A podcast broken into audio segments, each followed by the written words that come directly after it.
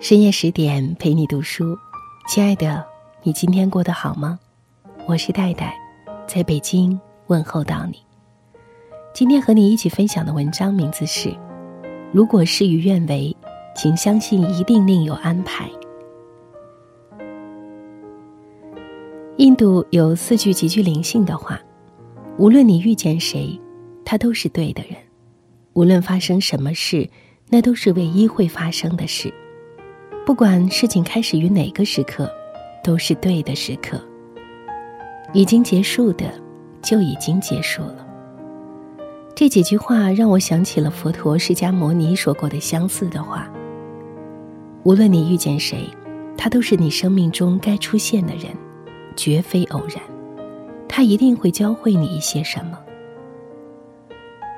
生活总会给你答案，但不会马上把一切都告诉你。一个旅行者在一条大河旁看到了一个婆婆正在为渡水而发愁。已经精疲力竭的他用尽浑身的力气帮婆婆渡过了河。结果过河之后，婆婆什么也没说，就匆匆走了。旅行者很懊悔，他觉得似乎很不值得耗尽气力去帮助婆婆，因为他连“谢谢”两个字都没有得到。哪知道几个小时后，就在他累得寸步难行的时候，一个年轻人追上了他。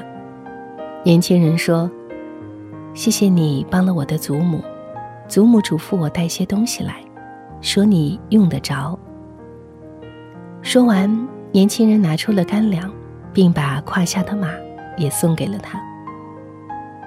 所有的故事总会有一个答案，重要的是。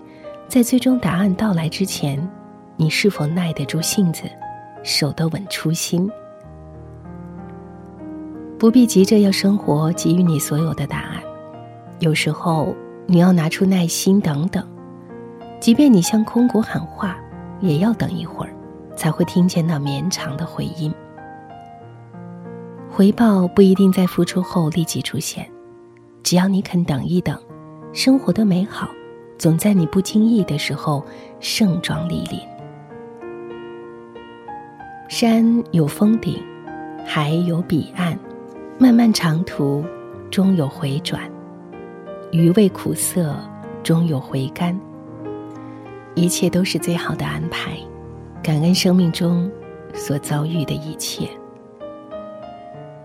泰戈尔曾说过：“你今天受的苦、吃的亏、担的责。”扛的罪，忍的痛，到最后都会变成光，照亮你的路。有个国王喜欢打猎，以给予宰相微服私访。宰相最常挂在嘴边的一句话就是：“一切都是最好的安排。”一天，国王到森林打猎，一箭射倒一只花豹，国王下马检视花豹。谁想到花豹使出最后的力气扑向国王，将国王的小指咬掉一截。国王叫宰相来饮酒解愁，谁知宰相却微笑着说：“大王啊，想开一点，一切都是最好的安排。”国王听了很愤怒：“如果寡人把你关进监狱，这也是最好的安排。”宰相微笑着说。如果是这样，我也深信这是最好的安排。国王大怒，派人将宰相押入监狱。一个月后，国王养好伤，独自出游。他来到一处偏远的山林，忽然从山上冲下一对土著人，把他五花大绑带回部落。山上的原始部落每逢月圆之日。就会下山寻找祭祀满月女神的牺牲品，土著人准备将国王烧死。正当国王绝望之时，祭司忽然大惊失色，他发现国王的小指头少了小半截，是个并不完美的祭品。收到这样的祭品，满月女神会发怒。于是，土著人将国王放了，国王大喜若狂。回宫后，叫人释放宰相，摆酒宴请。国王向宰相敬酒说：“你说的真的一点儿也不错，果然一切都是最好的安排。如果不是被花豹咬一口，今天连命都没了。”国王忽然想到什么，问宰相：“可是你无缘无故在监狱里蹲了一个多月，这又怎么说呢？”宰相慢条斯理喝下一口酒，才说：“如果我不是在监狱里，那么陪伴您微服私巡的人一定是我。当土著人发现国王您不适合祭祀，那岂不是就轮到我了？”国王忍不住哈哈大笑说：“果然没错，一切都是最好的安排。”这个故事在告诉我们一个道理：在人的一生中所遭遇的困境和不解，在当下或许是难以接受的，但在过后某一时刻会突然觉得，这一切都是最好的安排。当困难来临，不要懊恼，不要沮丧，更不要只看在一时。把眼光放远，把人生视野加大，不要自怨自艾。更不要怨天尤人，永远乐观奋斗，相信天无绝人之路。所有的丢失都是为了真爱之物的来临腾位置，所有的匍匐都是高高跃起前的热身，所有的支离破碎都是为了来之不易的圆满，一切都是最好的安排。我们今生所有遇到的人和事，前世已注定；我们来世所有遇到的人和事，今生已注定。生命中的一切，我们都无需拒绝，笑着面对，不去埋怨。遇到的人善待，立的事尽心，一切都是最好的安排。上天不会无缘无故做出莫名其妙的决定，他让你放弃和等待，是为了给你最好的。走到生命的哪一个阶段，都该喜欢哪一段时光，完成那一阶段该完成的职责，顺生而行，不沉迷过去，不狂热的期待未来，生命这样就好。不管正经历着怎样的挣扎与挑战，或许我们都只有一个选择。虽然痛苦，却依然要快乐，并相信未来。如果事与愿违，请相信，这一切都是最好的安排。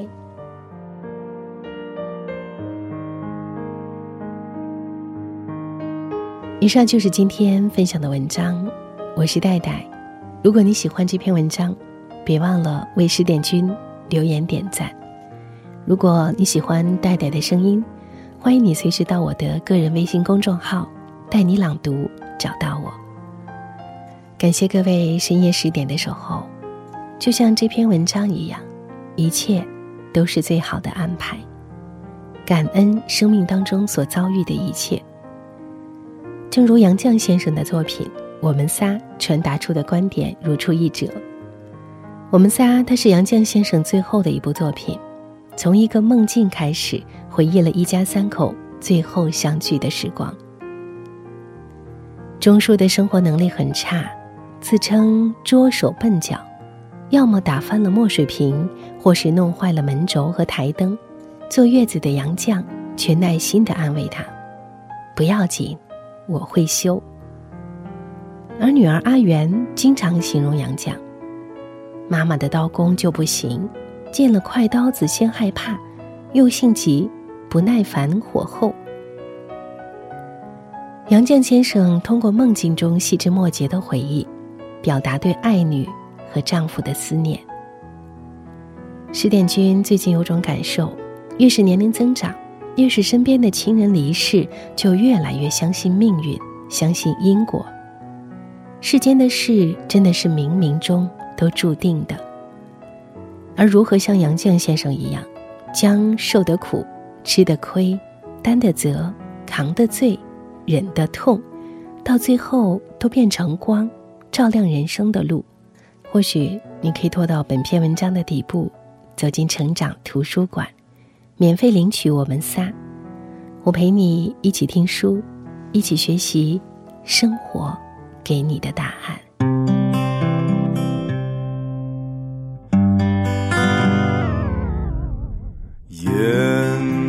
这条路一直朝前走，在不远的地方就有一个路口，你可以向左转。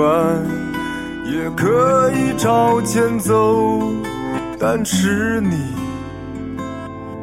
不能停留。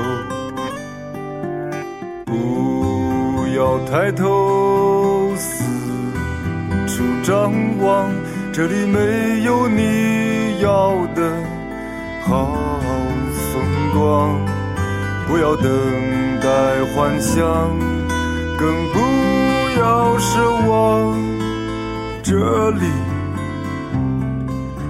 没人歌唱，没有谁能将阻挡。竖起的拇指像山峰，庄严坚强。山里藏着你的愿望，像母亲的召唤。那一晚。饮醉的。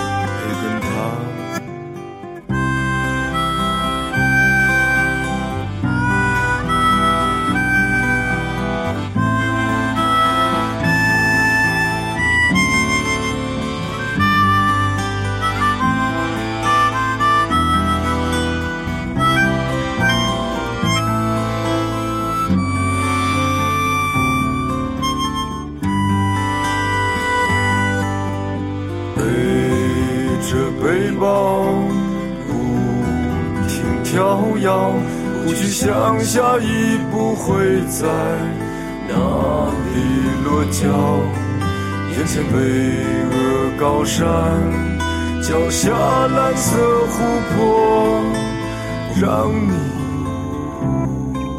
安宁喜乐。燃起萤火，满田野，闭上双眼，为这世界的。友情祷告着，岩石般的沉默，孩子般的无邪，心里怀着春天，平静、孤独、快乐、幸福，在这条没有行人的路上。那钻石的光芒，永远年轻，